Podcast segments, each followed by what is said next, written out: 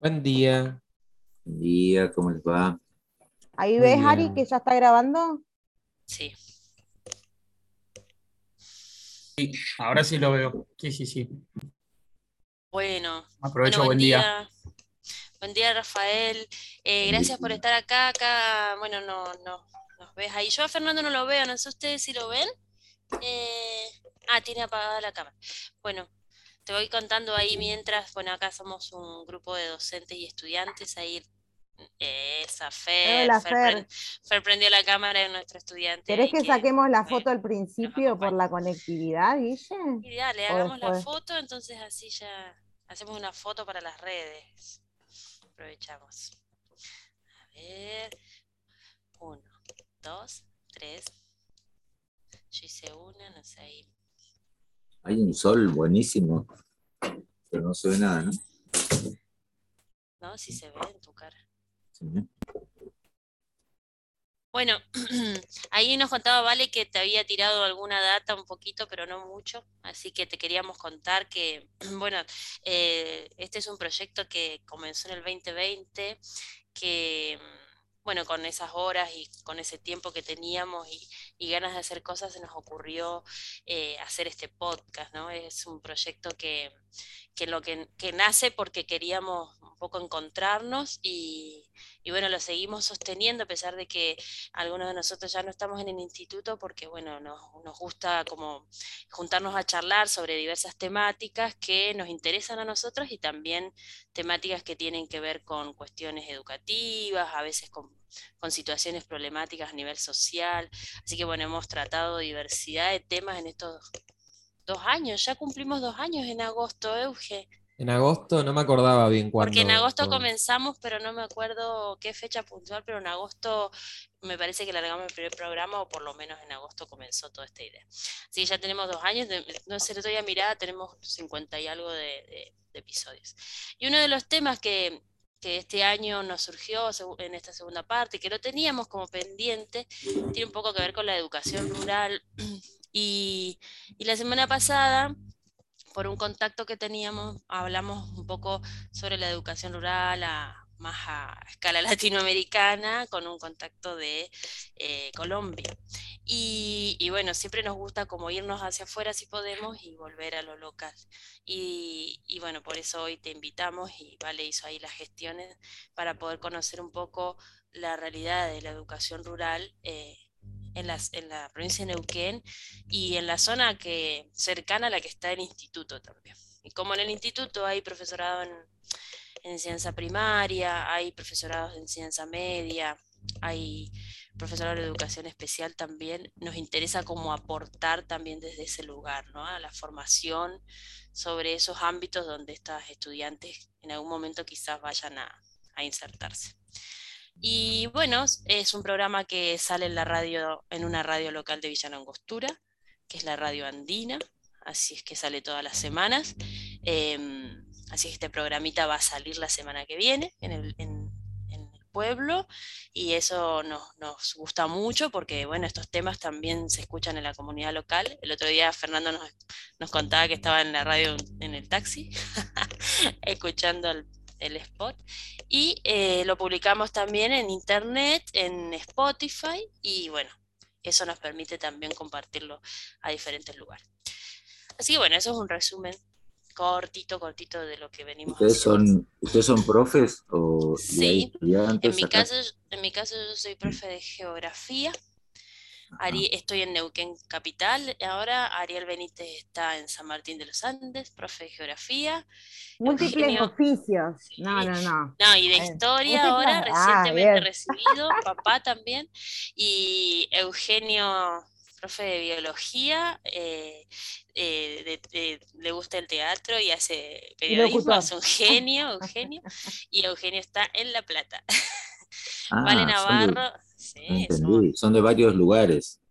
estuvimos todos trabajando en el instituto. ¿sí? Eugenio y yo Ah, estuvimos, pero ahora nos fuimos y seguimos contactados igual. Eh, y Vale. Navarro está en Villa Langostura, profesora de inglés, canta también. Y eh, Fernando Parra, estudiante del profesorado de geografía. Y a Valeria la conoces, es del área de Vale, lengua nos y conocimos. y te pregunto, eh, porque ustedes con esto, por el tema de las respuestas más o menos cortas, porque necesitan, ¿cómo es el formato de lo que después va a salir?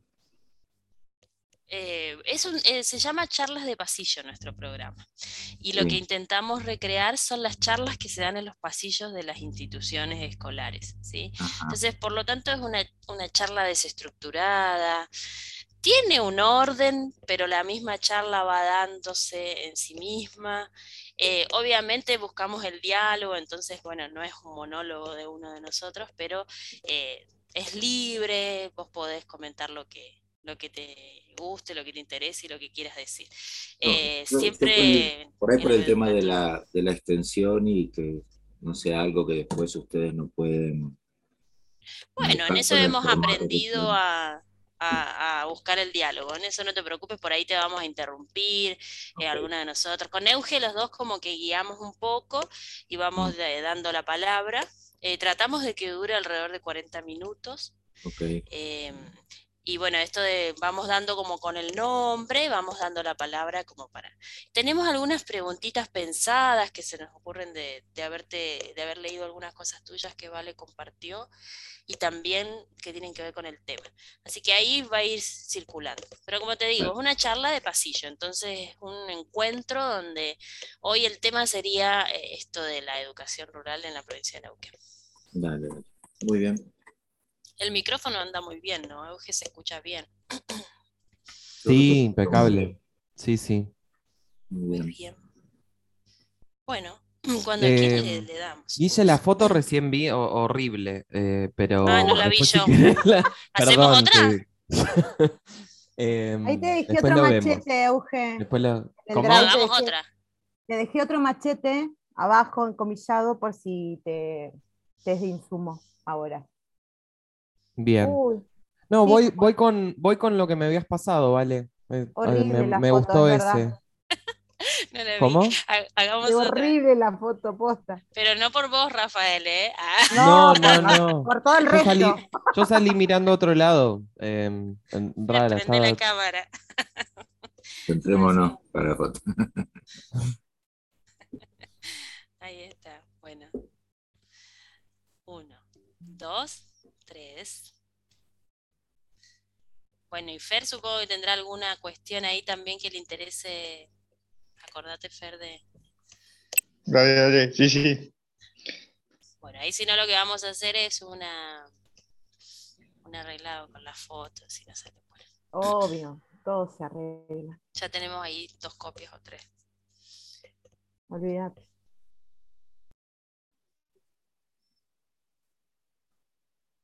Bueno, ahora nos liberamos con la cámara si vemos que no nos escuchamos.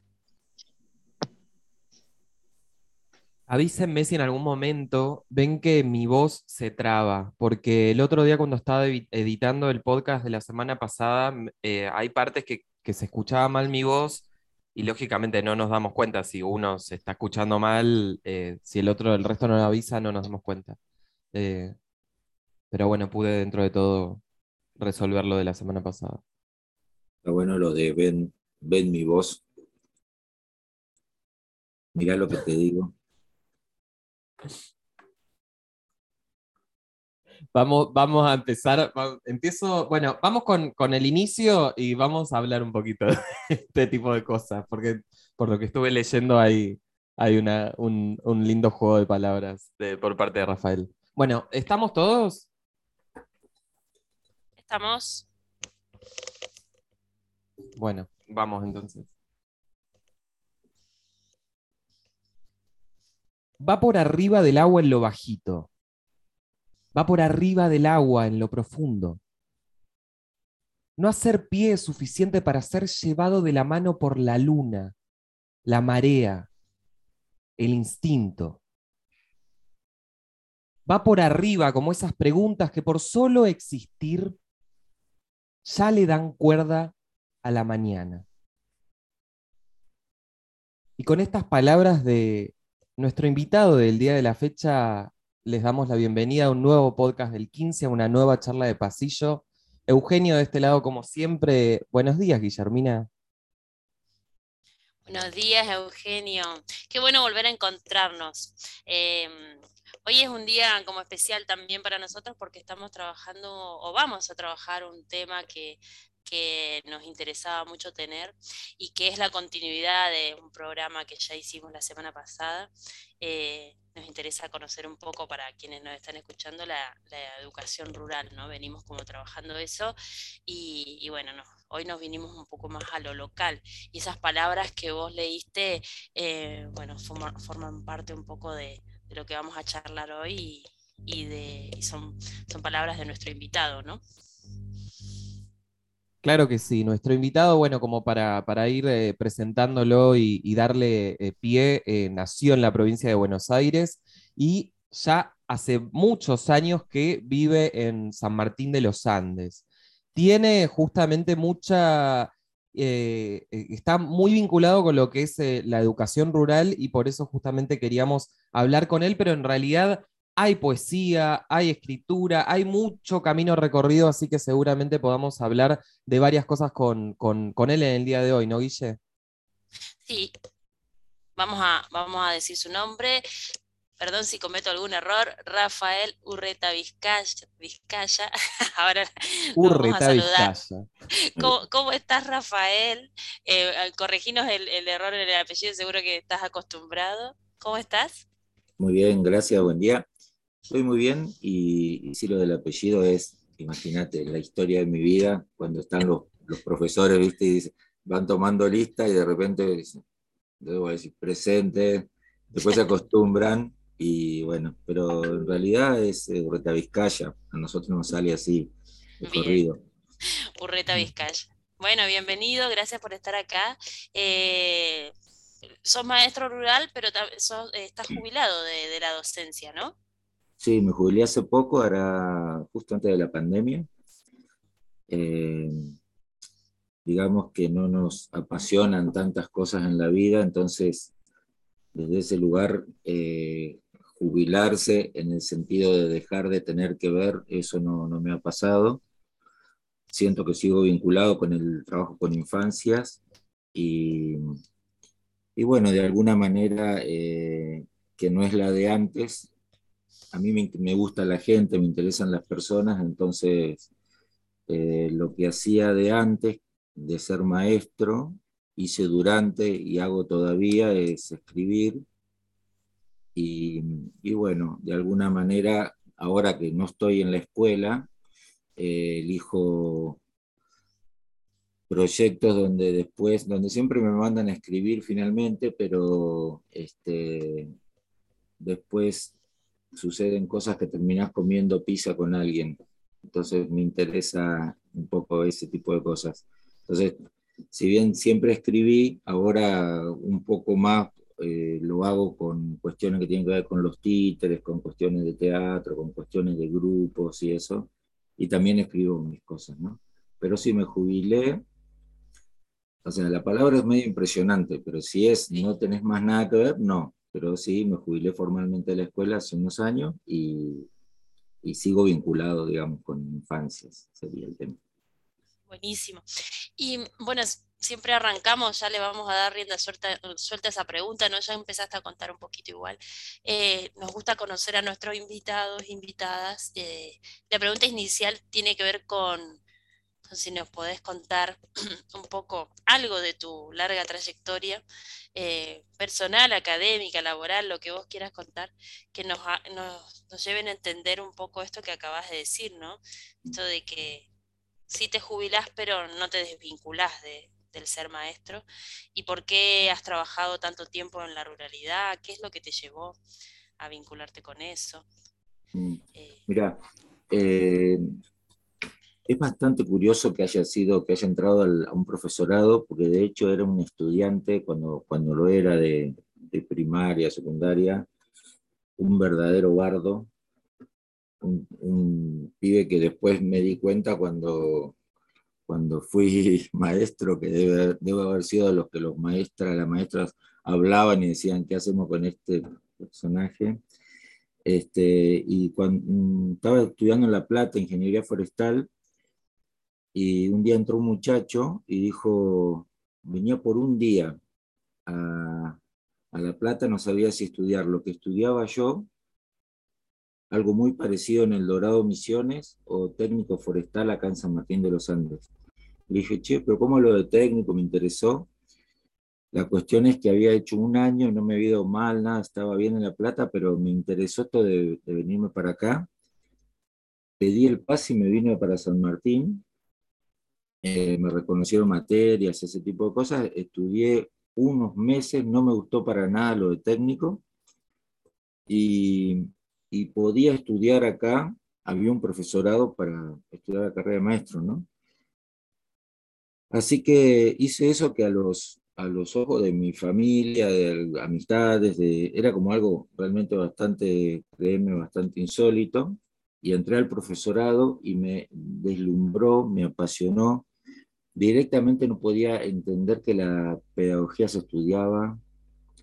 Eh, la, entraba la profesora con el, lo, que íbamos a estudiar ese día y yo le decía, pero profesora, ¿de dónde lo sacaste? ¿Quién es el autor? ¿Cuál es ese libro?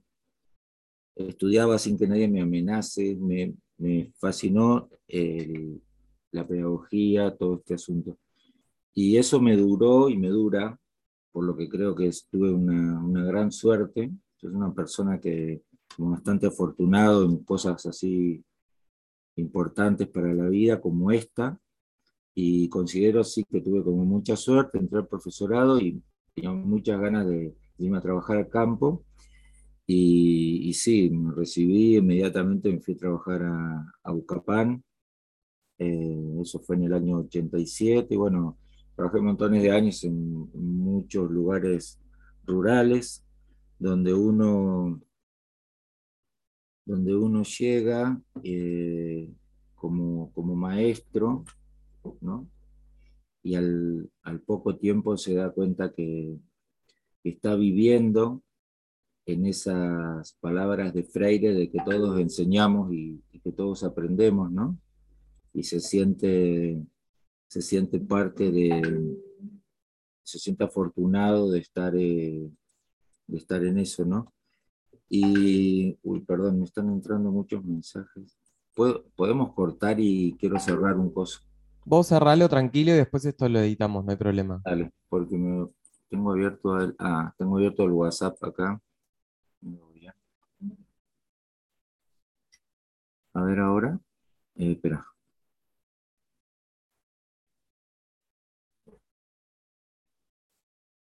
Ahí estoy. ¿Estamos? Sí, sí. Bueno, eh, estaba diciendo del, del campo, ¿no? Eh, mira, un día eh, trabajaba en, en, Puente Blanco, es una comunidad que queda acá cerca. Hay un, hay un compañero de San Martín, ¿no? Ariel Benítez. ¿Sos de San Martín? Sí, Ariel es de San Martín. Ariel, tal vez conozca, que hoy se llama Paila Menuco. Es interesante cómo, cómo las comunidades se renombran. Eh, es renombrarse, ponerse un nombre o ponerse un nuevo nombre es una exclusividad de los pueblos vivos, ¿no? Eh, y hay gente, lo digo porque hay gente que tiene, insiste en que el pueblo mapuche esté en una vitrina y fíjate como una comunidad que era Puente Blanco en aquel momento, es eh, Paila Menuco. Y había una, una niñita llamada Doralisa, que hoy es la agente sanitaria de ese paraje, y Doralisa traía todas las mañanas, cuando venía para la escuela, o muchas mañanas, venía con un dibujo de regalo para mí. Yo recuerdo para mí, traería para otra gente también. Y un día eh, venía con una gran sonrisa, entonces yo me di cuenta que traía su dibujo y ella me, me lo muestra, ¿verdad? Y era una, un conejo.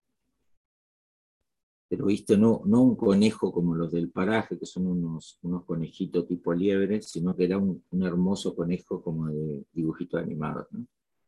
Entonces, este salame, el maestro, entre comillas, le dice, qué lindo, Doralisa, ¿lo copiaste? Y Doralisa, de seis años, me mira, yo creo que hasta con un poco de pena, y me dice, no, Rafa, me lo creí.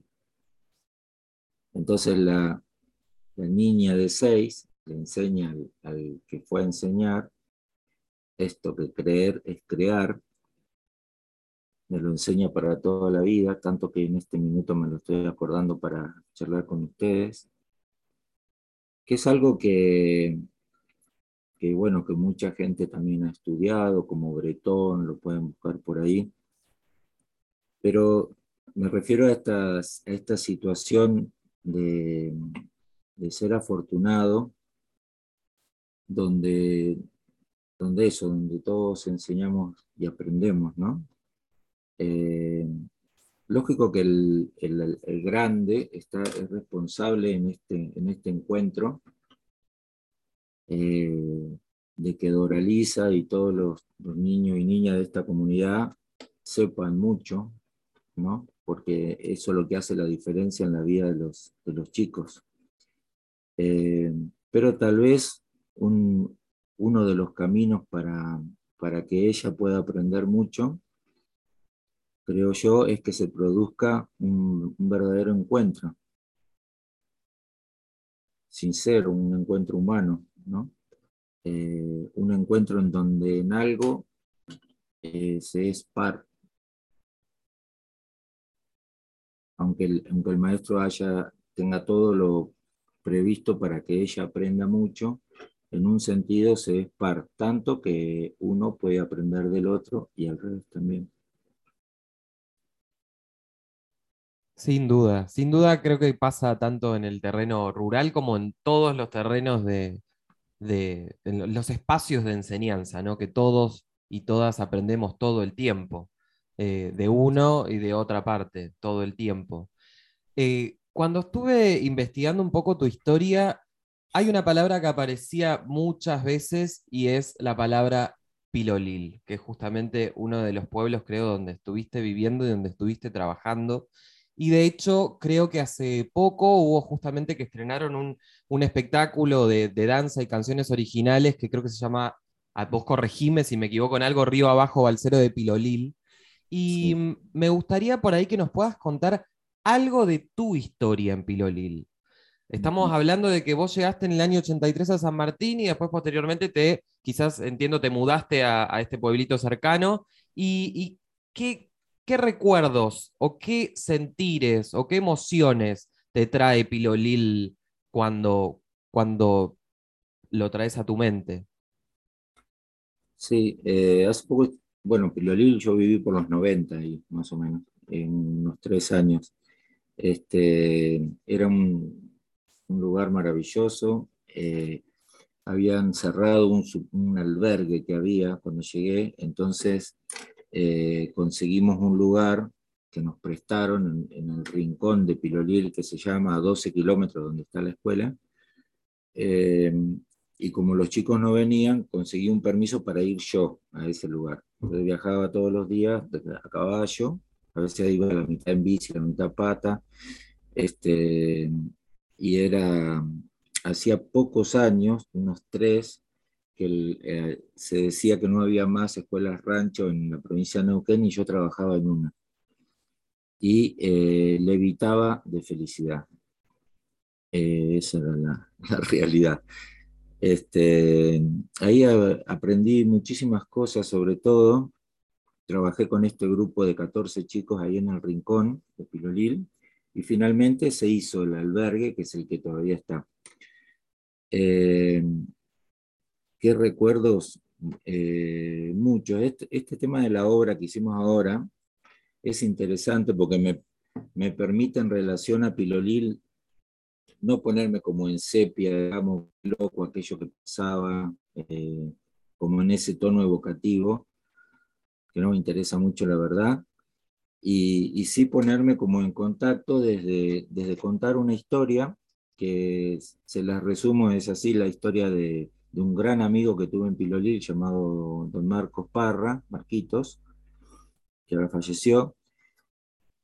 Y él me cuenta que cuando era pibe, en el año 38, empiezan a bajar las, las balsas, que era madera que bajaban rollizos primero por el río Quillén hasta la Luminé, y ahí este, formaban balsas que llevaban hasta Neuquén, por el río, que era la madera con que se hicieron muchas construcciones allá en Neuquén.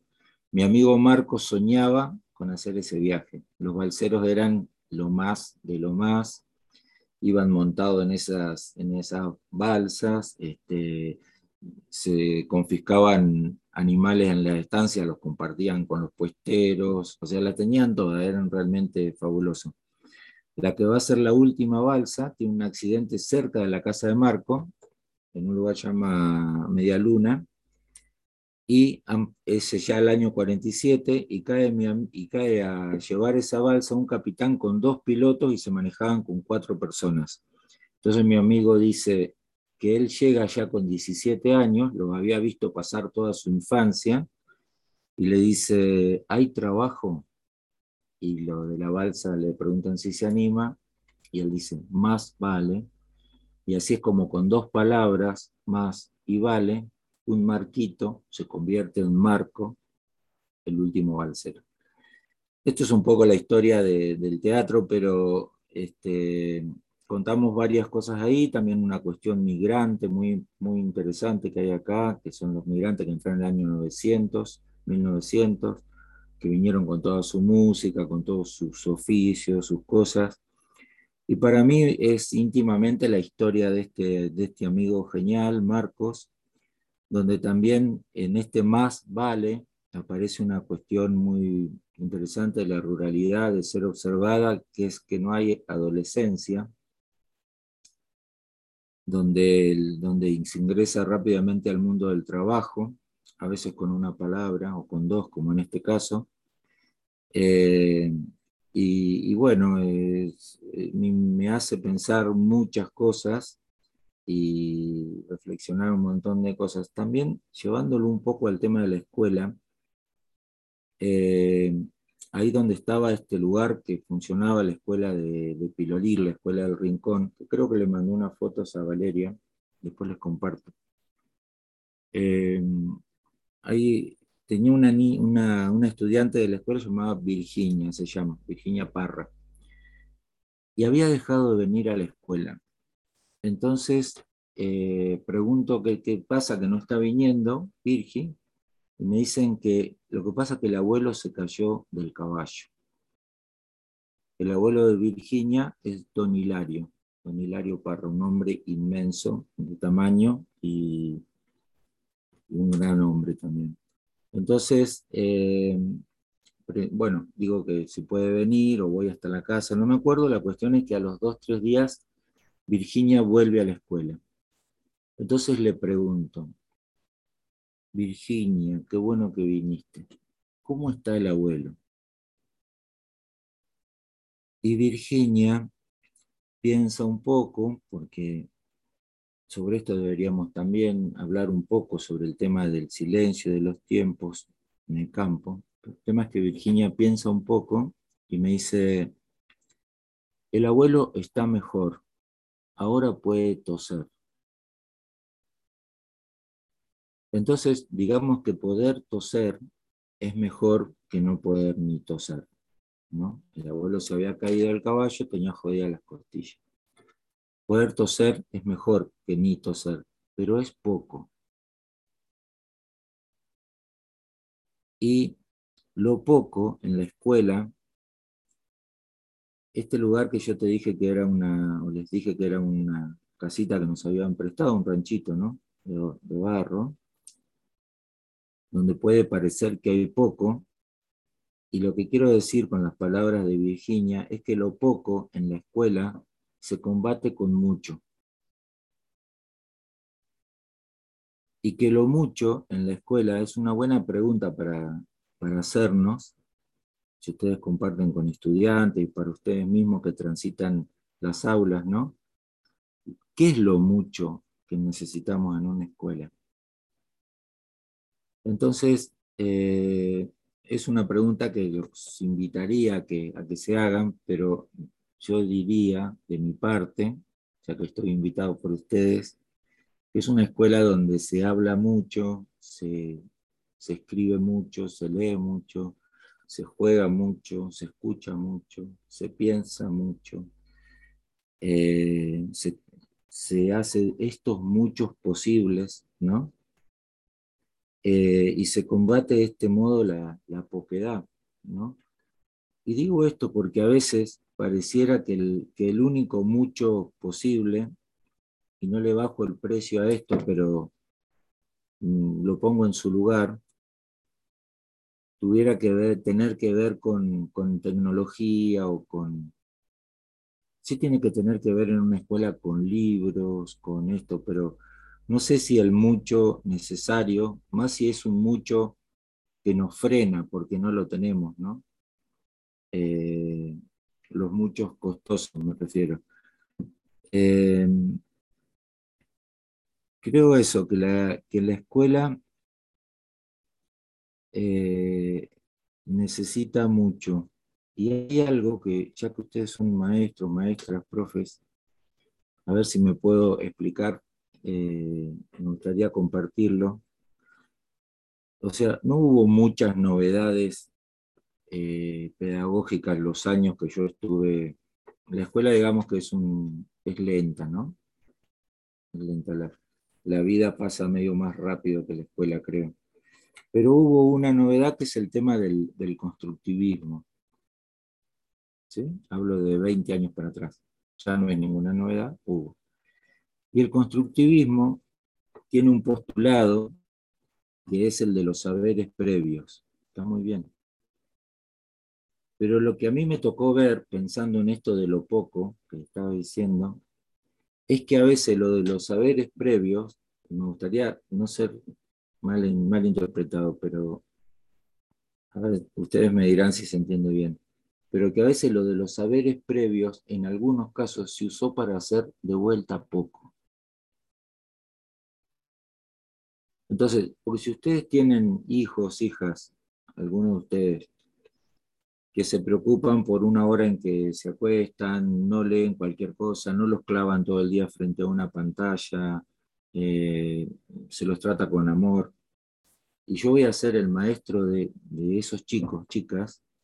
Esos chicos van a saber leer y escribir a los cinco años, van a hacer preguntas sobre un texto, van a hacer toda una cantidad de cosas maravillosas, pero no porque el maestro se ha copado, sino porque previamente ya viene aprendiendo con con familias que los aman, los cuidan, los protegen. Eh, entonces, cuando, cuando hay poco, yo en nombre de, cosas previas no puedo de vuelta hacer poco.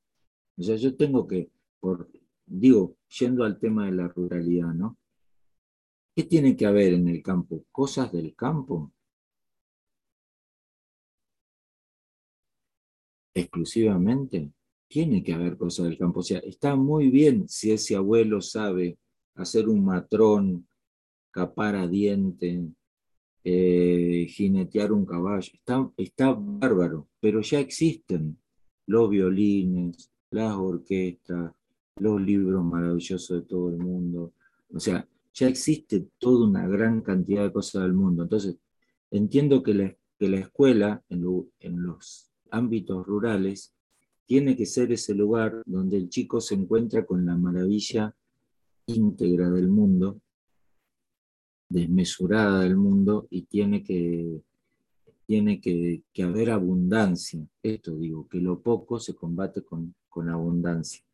Pienso en, una experiencia que a mí me gusta mucho, que es la del maestro Luis Iglesias, no sé si lo tienen, es un maestro rural que lo, que lo mandan castigado en el año treinta y pico también. Mirá cuántas cosas viejas estoy diciendo, muy viejas. Eh, cuando Tristán Suárez era, era rural en Buenos Aires. Es un maestro que hizo una experiencia de educación por el arte fabulosa. Pueden, en los, suele circular todavía un libro llamado Viento de Estrellas, que es un libro de pensamientos propios y acuarela de los chicos. Y él dijo esto, eh, le preguntan cómo definiría la experiencia de, ruralidad de él. Él lo mandan castigado a una escuela por comunista y él se queda casi 30 años en esa escuela y hace una grandísima experiencia. Y él dice que, que si le, le preguntan que defina cómo sería su experiencia de su escuela, y él dice que es una escuela de la abundancia. Eso, eso quisiera yo también para las escuelas rurales. Porque aparte él está hablando de una escuela de la abundancia que es muy distinta a una escuela con mucha tecnología, una escuela con, con mucho material, digamos, con mucho... Es una escuela de abundancia por, por otras cosas, porque abunda la, la confianza en el chico, abunda esto de, que, de creer que siempre va a poder, abunda esto de nunca bajar la barrera, abunda, abunda esta confianza desmesurada, abunda este amor por, por, por, lo que está sucediendo ahí, y bueno, y abunda lo que tiene que abundar, que son los libros, las palabras, los pensamientos. Esto. Interesante, perdón Rafael, lo que estás diciendo, porque a veces eh, yo me quedo pensando en la ruralidad de lo urbano, siempre como una diferenciación ahí. Y, esto que está diciendo vos eh, es para todas las escuelas en general, ¿no? A veces pensando en, que estamos con estudiantes y tenemos acá a Fernando que nos está escuchando, que se está formando para ser profesor, eh, creo que poder eh, correr esas representaciones, yo creo que para quienes van a trabajar al campo, que yo no he tenido esa experiencia aún, pero hay como representaciones, ¿no? Como ideas, como ideas de cómo es el, la escuela en el campo, pero me parece que de poder buscar la abundancia en todos los ámbitos educativos eh, es lo que es una responsabilidad nuestra también, ¿no? De, de no llevar o de buscar educar en todos los sentidos, de buscar siempre que nuestros estudiantes logren cada vez más, ¿no? Me parece que hay algo que dijiste vos que me pareció muy em, esto clave, ¿no? O sea, hay saberes previos, pero no podemos quedarnos en que, bueno, ya saben esto y no pueden saber nada más. O sea, nosotros podemos tener que, que abrir el mundo, ¿no? Yo vengo de las sociales y siempre pensamos esto de poder pensar el mundo, de poder eh, cuestionar ese mundo en el que se vive y, poder pensar otros mundos y poder pensar en la escuela otros mundos posibles. O sea, si estamos en un paraje sumamente alejado de lo urbano, bueno, poder pensar ese mundo en el que vivo, pero también poder repensar otros mundos. Sí, me parece súper interesante. Ahí Vale Ibáñez está con ganas de preguntarte algo. Con paz, gracias. Rafa, eh, bueno, escuchándote atentamente también, me quedé como em, fascinada con esta historia que contabas de la estudiante que se creyó eso que dibujó, de cómo se aprenden de los estudiantes y, traigo también esto que planteaba Guille. Entonces, quiero preguntar dos cosas que son muy distintas, pero por ahí si nos podés iluminar en relación a esto. Hay muchas personas que no hemos trabajado nunca en la ruralidad y gente que no está en el ámbito educativo, para entender un poco cómo funciona el régimen de la educación rural en la provincia del Neuquén, por ahí hasta pensando en esto de los calendarios académicos que son diferentes en, cuanto al tiempo, eso si nos puedes contar un poco cómo está organizado. Obviamente ya nos fuiste hablando un poco de las carencias y también entendemos un poco, no en términos de comparación, pero como para eh, completar el panorama latinoamericano, ya que la semana pasada hablamos con un colega de Colombia y nos contaba desde allí todas las, em, las carencias y también todo lo mucho que se ofrecía dentro de esa poca inversión del Estado en la educación rural. Eso por un lado. Y por otro lado, preguntarte en esto de la muchosidad. ¿De, la? Em, de la muchosidad, de la abundancia, qué, qué lugar em, le podíamos ofrecer dentro de la ruralidad eh, a lo literario, digamos, qué importancia cobra dentro de esto mucho que podemos ofrecer. Entonces va como por dos lugares los interrogantes. Sí. Mira, lo de lo material, eh, creo que es parte de la primera pregunta de la organización. Este, yo cuando dejé, cuando me jubilé hace poco, era ya los últimos años, fui supervisor de escuela, y volví a las primeras escuelas donde empecé como maestro, o sea, hice como un recorrido completo en algunas cosas, este, o parte de un recorrido que empezó antes, que sigue ahora, ¿no es cierto? Eh, pero cuando, esto es como entre nosotros, que no nos escuchen del gobierno porque se avivan y van a dar menos, pero hay un nosotros, ¿no? Este, ¿Viste cuando cuando empiezan los reclamos por pedir cosas, ¿no? O cosas necesarias. Este, siempre, siempre que sí, y siempre acompañando, y cuando era supervisor, por supuesto, también. ahora, yo en chiquito a la compañera que estaba ahí en la escuela, le decía, vamos a, vamos a pedir esto, vamos a insistir ahora entre nosotros. Hacé de cuenta que no te lo van a dar nunca. Si esto te impide trabajar, si la espera de esto te impide trabajar, pues vos estás aquí ahora con, con estos pibes que son que no van a esperar para crecer a que los grandes nos pongamos de acuerdo. Y no, no, es un gran plan del Estado invertir, eh, siempre van a querer dar lo mínimo. Entonces, eh, hay que reclamar todo, pero hay que hacer todo durante, digamos, ¿no? Es decir, en la, en la escuela o en el trabajo con la infancia, lo mejor de lo posible, poner que fuéramos mecánicos nosotros. Entonces, nos traen un coche y, le tenemos que arreglar una rueda y la atamos con un alambrito. Le decimos, che, te lo arreglamos lo mejor que pudimos. El tipo sale y se mata, se pega una piña. Entonces, está pésimo. Pero para mecánicos no. Pero en la escuela llega el chico y estás vos y faltan cosas pero hacer lo mejor de lo posible, porque el pibe está ahí, está esperando aprender, está esperando algo de vos, este, hacer lo mejor de lo posible es imprescindible. En otros terrenos creo que sería hacer como bastante chanta.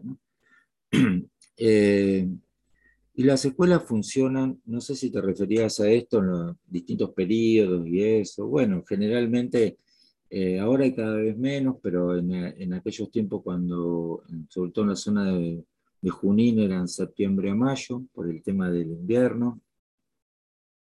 Eh, las, clases terminaban el 25 de mayo, ahora terminan un poquito más adelante. Y generalmente se trabaja en escuelas de 30, 40 chicos, a veces menos, entonces se trabaja con grados múltiples eh, si hay, puede haber dos o tres maestros a cargo de los grados, entonces es probable que tengan un ciclo cada maestro. Y, en el momento de hoy hay maestros de todas las áreas especiales, ya hay en las escuelas rurales, antes no había, y hay también un maestro de idioma y cultura mapuche que antes no había, en el caso de la escuela de comunidad, este, son todas cosas que a veces parece poco, pero en la, película se han ido consiguiendo con el tiempo y están, están muy buenas, están bien. Este, también lo que pasó en estos últimos años, que, no, que cambió bastante la vida de las escuelas, es, el tema de los transportes escolares, que antes no había. Entonces eso implicaba una cosa bastante distinta de, transitar la vida en las escuelas, que, que el maestro o la maestra vivía en la escuela.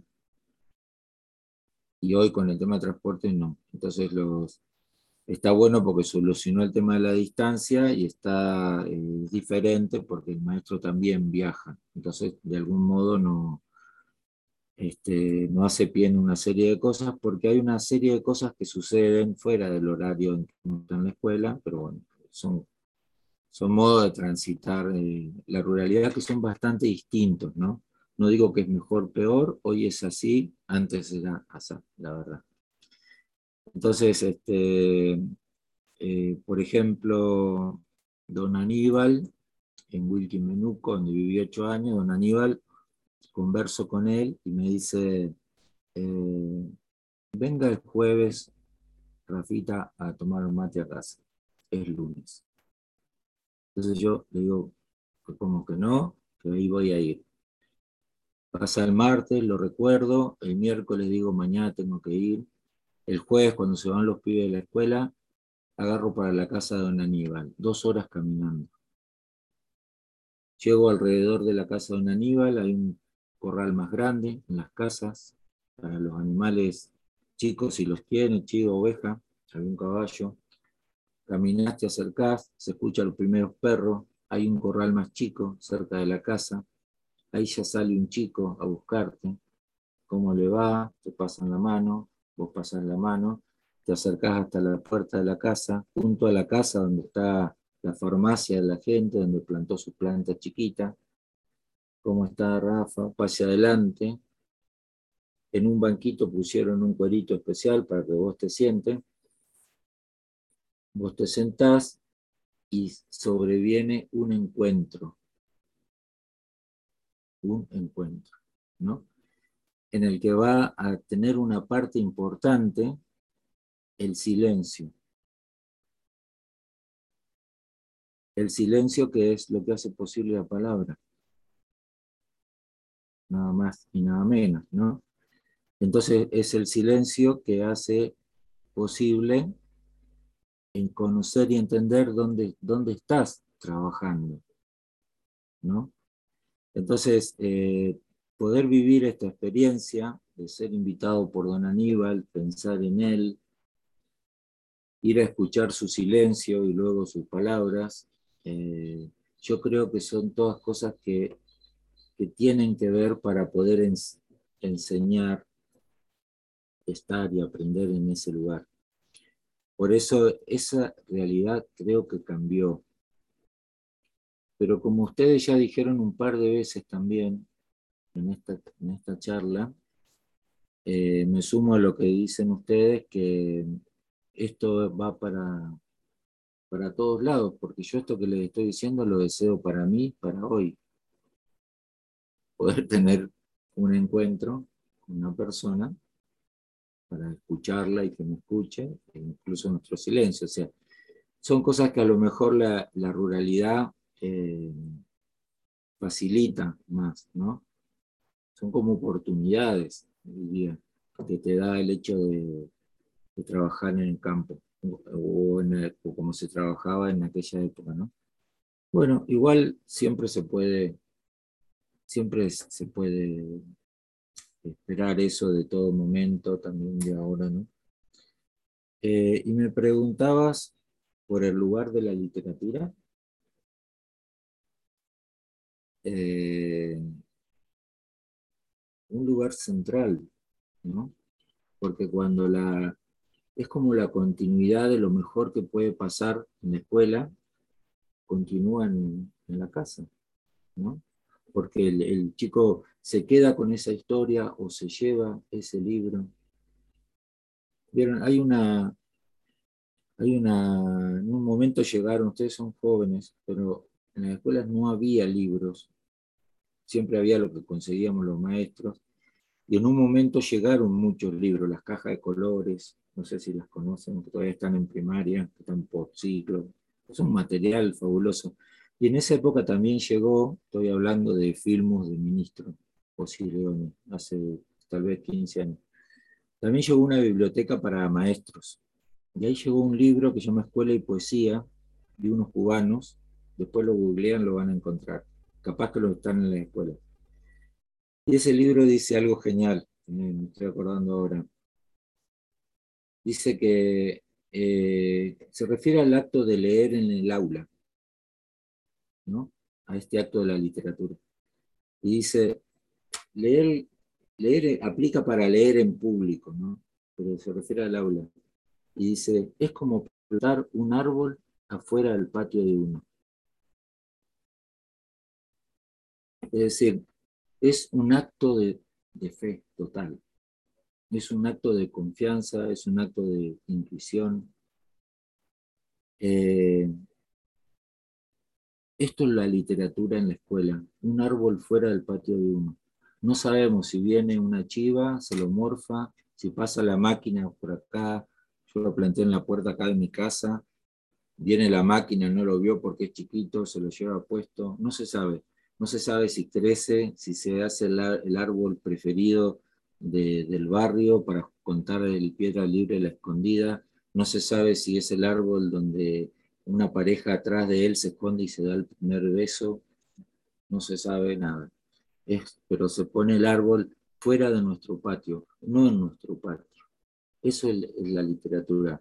Un acto de tremenda confianza, de, intuición, puedo decir, que es algo que tienen en común la, poesía la literatura, la poesía seguro y la escuela, la intuición la confianza. Entonces, es, este, es esto, es el, nuestro árbol afuera de nuestro patio,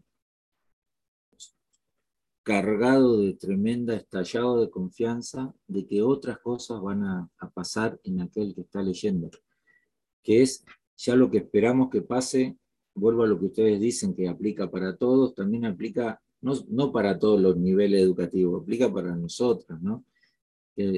Digamos, la, la literatura, un poema tiene como distintos niveles, uno de los niveles más deseados sería, obviamente, está la persona que escribe, supuestamente lo hizo cargado de un sentido, el lector entiende lo que el lector entiende, pero capaz que el escritor también escribió sin tener muy claro para dónde iba, y luego se van como formando estos mundos de, de sentido que incluso pueden ser cambiantes. Es decir, es, eh, es un acto de, de mucha confianza y, y, que continúa necesariamente en un otro. ¿no?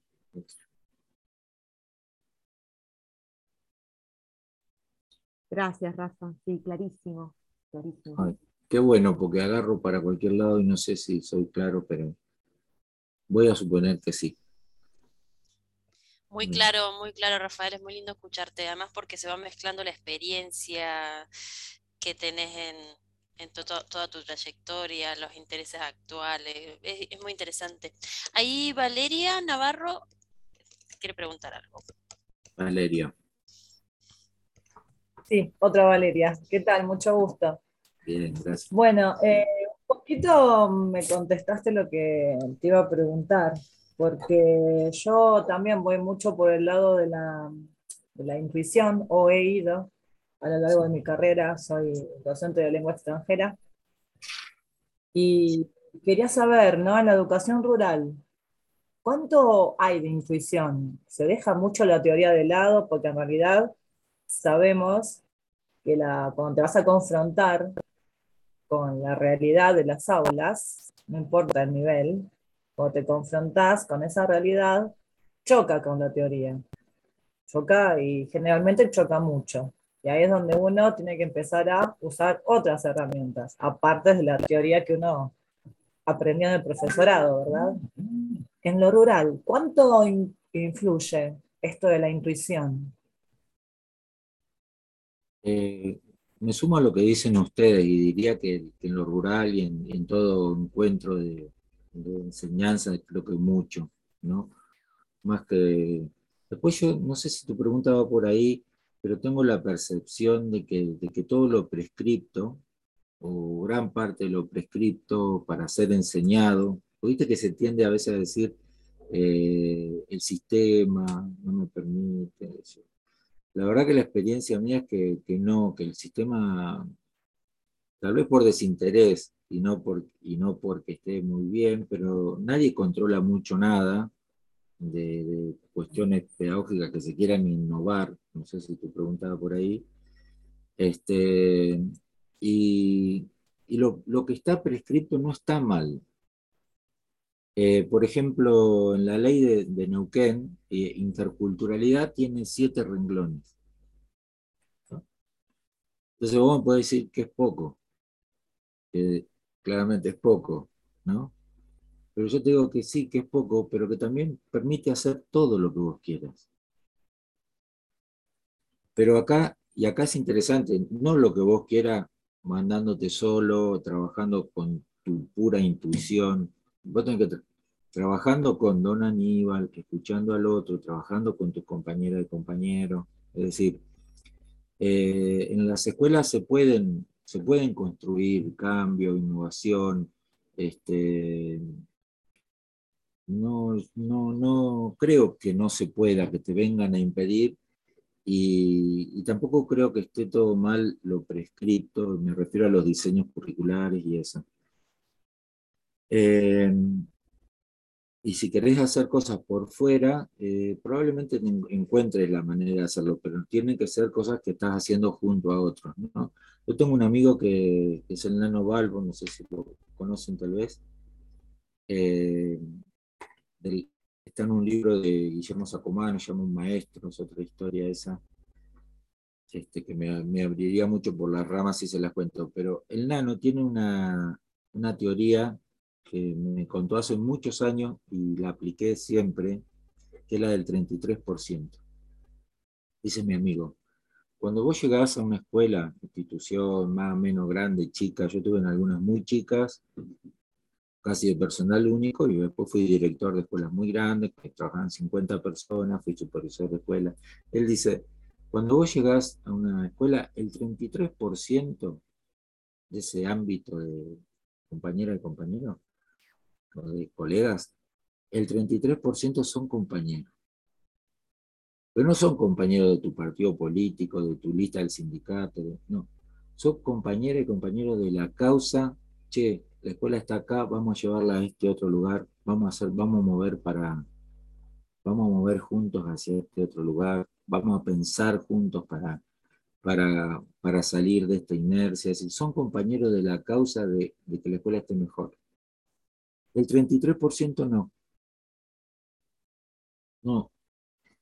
Por ser quienes somos, las cosas que decimos y representamos, todos somos el hijo de mil de alguien.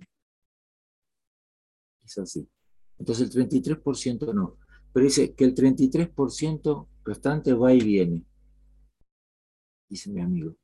Entonces, cuando vos llegás a un lugar, está bueno identificarte con tu 33%, que probablemente no sea que te encuentres con ellos en un paro, por ejemplo, o en una situación eh, de ese carácter. Probablemente te encuentres con tu 33% en una actividad como la choco literaria o el Día de la Familia. Entonces, esa maestra que no sabías qué pensaba, qué hablaba, resulta que aparece temprano, prepara un juego, no sé qué. Entonces, se hace parte de ese 33% importante. Y lo, el 33% que va y viene, cuando te ven eh, apegado a la, a la, escuela, que querés la escuela, que te relacionás con la familia, que pasan un montón de cosas maravillosas extra a lo que pasa dentro del aula, se suman, porque la inmensa mayoría de la gente quiere que la escuela esté mejor. Y el 33% que está en contra, no jode, digamos. A veces se cambian de escuela, se fortalece.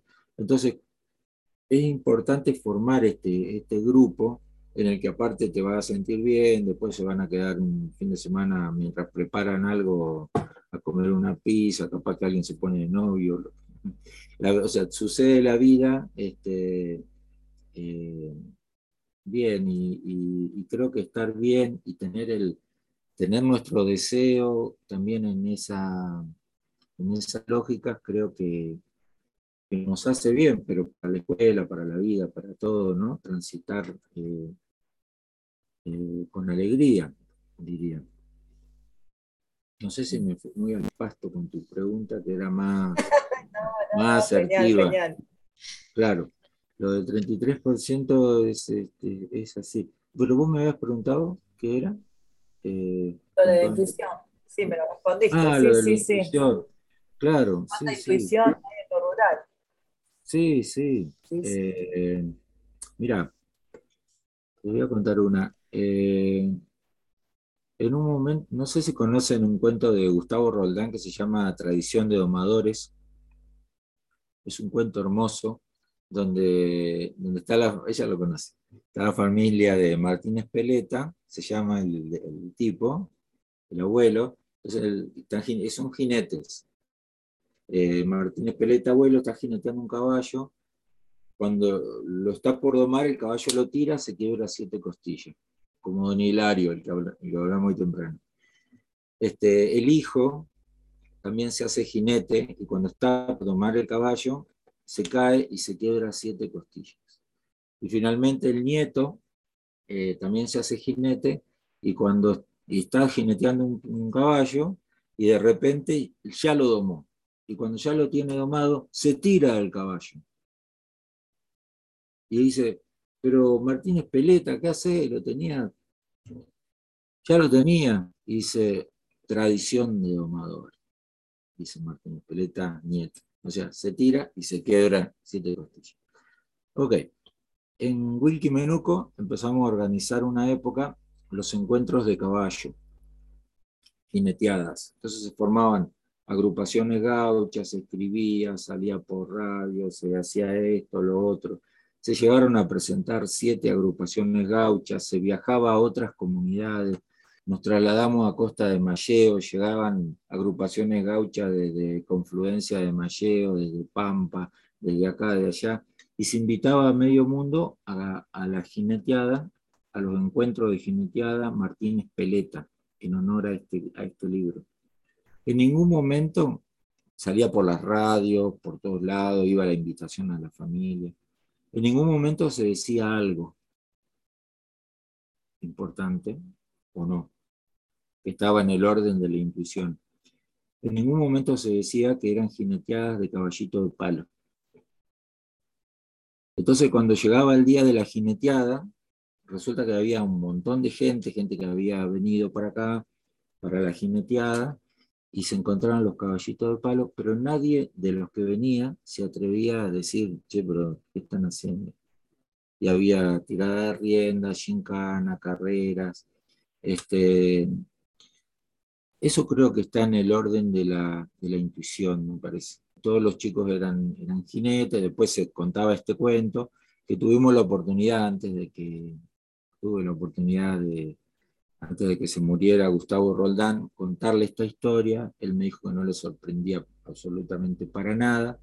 Quedó en venir un año a, nuestra jineteada, a nuestro encuentro Martínez Peleta, pero murió antes. Eh, que no le sorprendía para nada porque él eh, siempre había sido un gran jinete de caballito de palo y que Martínez Peleta, el nombre del protagonista, era, era un amigo de él que se fue exiliado en Suecia y todavía quedó por allá y le contó de estas, de estas aventuras basadas en la, en la intuición, ¿no? Y en, el, y en el deseo de todos estos pibes de hacer que esos sean caballos de verdad, de, de conocer a un escritor maravilloso como, como Gustavo Roldán, inabarcable, que realmente les, les encanta a los chicos y, luego conocer a toda su familia, que finalmente los conocimos, su hija Laura, Laura de Betach, a todos los conocimos por, por esta aventura finalmente. Le pusimos un nombre a una escuela de acá cerquita, me tocaba ser director. Es decir, eh, la intuición, cuánto juega y juega, ¿no? Juega bastante.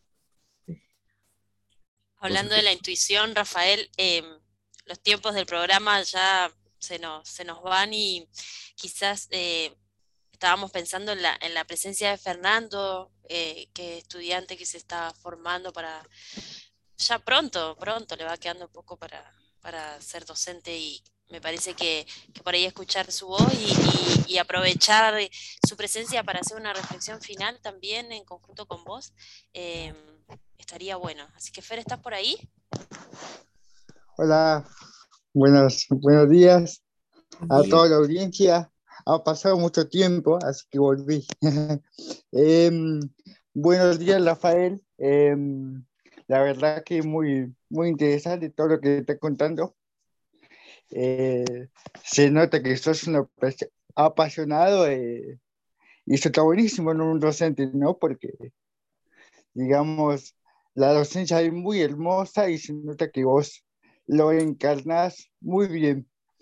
Entonces te quería hacer una pregunta, más que una pregunta, que me hagas, que hagas una reflexión. ¿Qué le dirías a los futuros eh, docentes? ¿Qué es lo que significa trabajar en la ruralidad?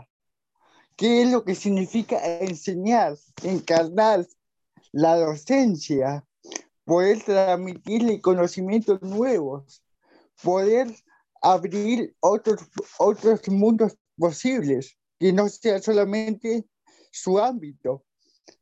¿Qué reflexión podés hacer vos para, para, para nosotros, los futuros docentes que nos estamos formando?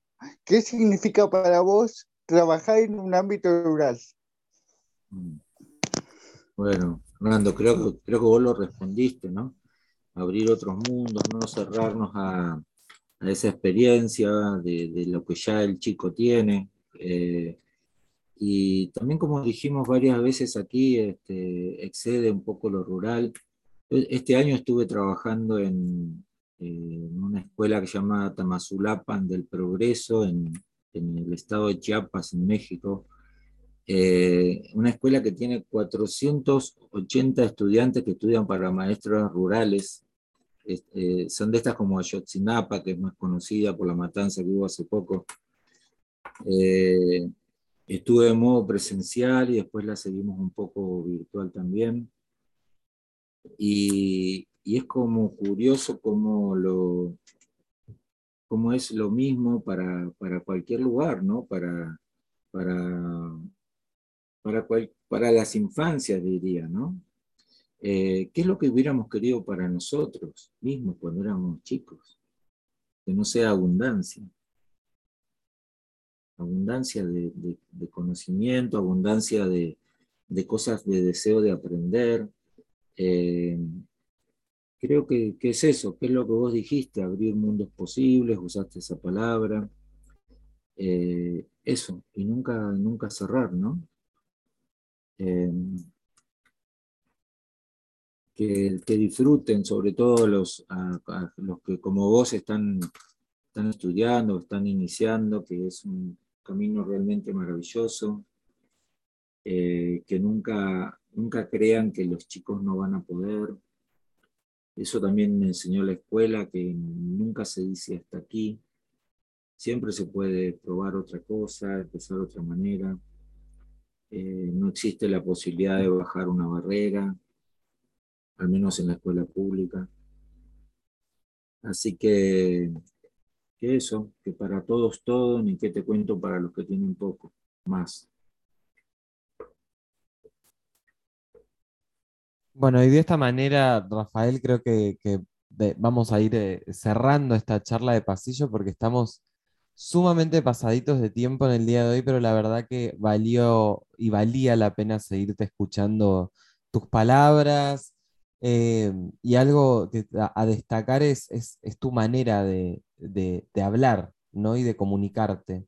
Eh, una, una gran diferencia con, con esta cuestión que tenemos acá en la, gran ciudad, a veces de, la velocidad y de querer comunicar las cosas y decir todo rápido y atropellado y quiero como llegar al tema siguiente y vuelvo al anterior y vos te tomás justamente ese tiempo para que todos podamos, al escucharte, entenderte justamente junto con, todo esto que nos, que nos estás contando. Em, Guille, vale, no sé si quieren por ahí agregar algo para, poder eh, ir, eh, cerrando antes de que, de que en el día de hoy podamos compartir la lectura del día con, Rafael, justamente. Sí, simplemente agradecer a Rafael y bueno, eh, para quienes nos escuchan y, para nuestros estudiantes del IFED son, son palabras muy interesantes. Haberlo escuchado me parece que, también hay una posibilidad esto de yo me quedo pensando con lo que dijo al principio, ¿no? Eh, entró a la carrera docente o a estudiar para ser docente muy dubitativo, se encontró con un mundo y con, algo que lo, que lo apasionó y creo que, que capaz que me sentí un poco identificada, pero digo, eh, a muchos y a muchas nos ha pasado lo mismo y bueno, eh, eh, incluso esto que estamos haciendo acá es parte de nuestra pasión de, poder transmitir y poder comunicar y, llevar a la comunidad, en este caso de Villa Langostura, esto que hacemos. ¿no? Así es que, bueno, es un camino posible para quienes están formándose, trabajar en la educación rural y, y bueno, me, quedo con toda la experiencia ¿no? que Rafael nos trajo. Así que bueno, agradecer el tiempo, escuchar sus palabras de, cierre a partir de la literatura, que también es muy interesante, y bueno, comentarle a la, a la audiencia que nos pueden buscar en las redes, en Instagram y en Facebook como arroba charlas de pasillo. Y bueno, se está terminando agosto y no quiero dejar de decirlo, pero estamos cumpliendo dos años en este mes eh, que, comenzamos este proyecto Charlas de Pasillo y, bueno, hemos crecido un montón porque comenzamos solo tres y hoy somos un equipo mucho más grande, interdisciplinario y bueno, es el resultado de, por estudiantes, ¿no? También, docentes y estudiantes, muy horizontal, así es que me parece que está bueno decirlo porque, porque hemos crecido y hemos aprendido a trabajar en equipo, a, pesar de, las dificultades, la distancia, los tiempos y todo que, a veces nos pasa por encima, eh, así que estoy muy contenta por eso. Y bueno, saludarles y nos vemos la semana próxima. Yo quería agregar algo. Bueno, celebro este espacio y felicitaciones a este grupo que dio origen a este hermoso proyecto hace dos años, porque la verdad que es eh, muy valioso, tanto para la institución como para la comunidad toda de Villa Langostura y para el afuera, porque escuchan de muchos lugares diferentes. Agradecerle a Rafa su tiempo, eh, su hermosa cadencia al hablar, no es poco. Yo me remonto un poco a, como si estuviera escuchando a mi papá con esa parsimonía esa lentitud que de alguna manera placa y está bueno, eh, nos lleva a otro ritmo y a otros tiempos de escucha. Y me quiero detener en eso y revalorizar que a veces también nos cuesta tanto en el mundo en que vivimos, en esta vorágine cotidiana que nos arrasa, eh, y en la escuela, eh, ejercitar la escucha. A veces creemos que tenemos tanto para decir y en realidad tenemos tanto más para oír, creo, ¿no? Así que bueno, gracias Rafa. Y este pedido era a tono personal y grupal e institucional, además de volverte a hacer la invitación para cuando quieras venir a Villa, eh, serás bienvenido a nuestro instituto. Eh, nada, compartir alguna de tus lecturas porque ya te lo había comentado. Te hemos compartido acá en lo literario, en estos podcasts para cierre, y además, este, nada, somos bastante fans de tu escritura. Es un pedido especial. Gracias. Bueno, eh, muy agradecido. La verdad que es, este, es hermoso lo que hacen, realmente. Eh, por eso les preguntaba al principio, antes de que grabemos, cómo eran los tiempos, porque, este, porque conversar no es como muy, no es amigo de la velocidad, digamos, ¿no? Eh, es casi enemigo, o sea, lo, impide a veces. Lo que la experiencia mía, creo que ustedes también piénsenlo, pero pandemia mediante, no sé si es pandemia mediante, no sé, siempre fue así, pero este, se volvió como, como verdadero, como con un rango de verdad, eh, hablar de este modo, ¿no? A través de, una computadora. Yo lo aprendí este tiempo, digamos, esta época. Antes era solamente para comunicar alguna cosa y en un momento eh, empezó a tener como un rango de verdad cuando ya estábamos todos en nuestra casa y realmente conversábamos y daba lo mismo con el Dani, que es mi amigo con el que hago títeres, que está enfrente, que con mi hija que está en La Plata, o con un amigo en México, con una amiga en Italia. O sea, estábamos todos acá en, la pantalla. Entonces, conversar eh, creo que es una condición para, para de verdad conversar, sentirse par, y es lo que yo me he sentido aquí. ¿no? Entonces, eh, lo agradezco mucho. Y les voy a leer eh, dos, dos, poemas, no me, no, no me, salió elegir uno. el primero es de este libro que se llama Ñaupa, se llama Estar despierto.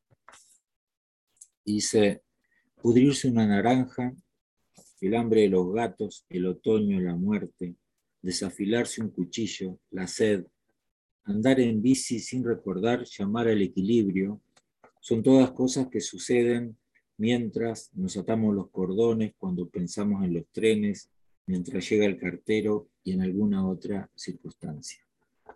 Sin embargo, mis amigas y amigos, perder un sueño, encender un sueño, olvidar un sueño, abandonar un sueño, amamantar un sueño, matar un sueño, criar un sueño, son todas cosas que suceden solamente cuando estamos despiertos. Y el otro poema, y con este les digo chau, es de este libro que se llama Circo, es un libro, el último libro de poesía, la editorial que es eh, Silvestre, de Rosario, lo hizo como un libro para chicos y la verdad que no era, pero ellos son los editores. Y el poema se llama El caballo partido, es ese número de clown, el caballo partido, porque va atravesando distintas cosas de los circos. Eh, vieron en ese número que hay un caballo que la parte de adelante y la cabeza y las patas la maneja uno, de los payasos en este caso, y el anca y, los, y las patas de atrás el otro y hacen distintas cosas. Se ha partido un caballo en dos. equitativo. Por aquí los recuerdos, por allá los olvidos. Galopar junto al mar, que sea un recuerdo. La manea, el bocado, que sea un olvido. Retosar en la guada, que sea un recuerdo. El rebenque y el lazo, que sean olvido.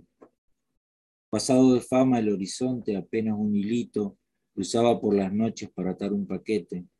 Apenas un hilito para atar un paquete que ni el día sujeta, ni un cachito. Las flores de los cardos, que sean recuerdo. La intemperie de julio, que sea olvido.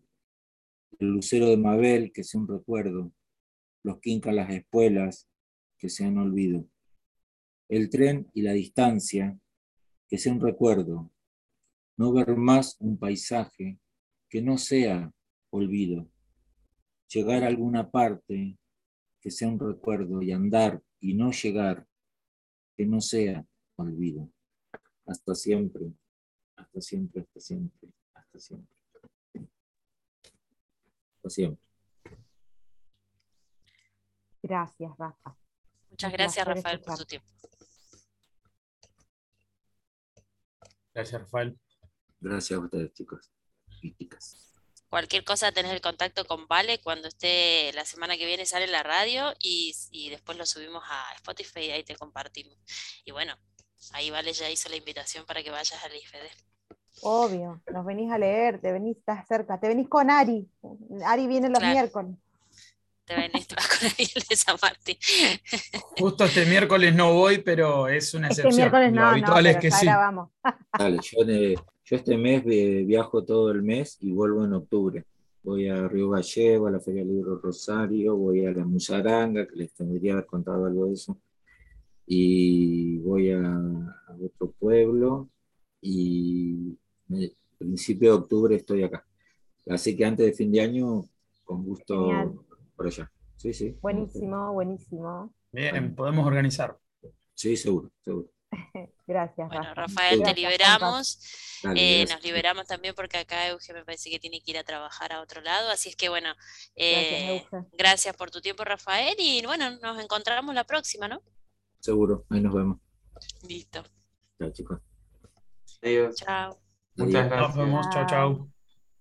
Avísame, Vale, cuando tengas la edición, de, la- el, el audio de esto. Así Dale, dale, dale. Ahí ya mm, eh, acabo de parar la grabación, Genial. pero no sé por qué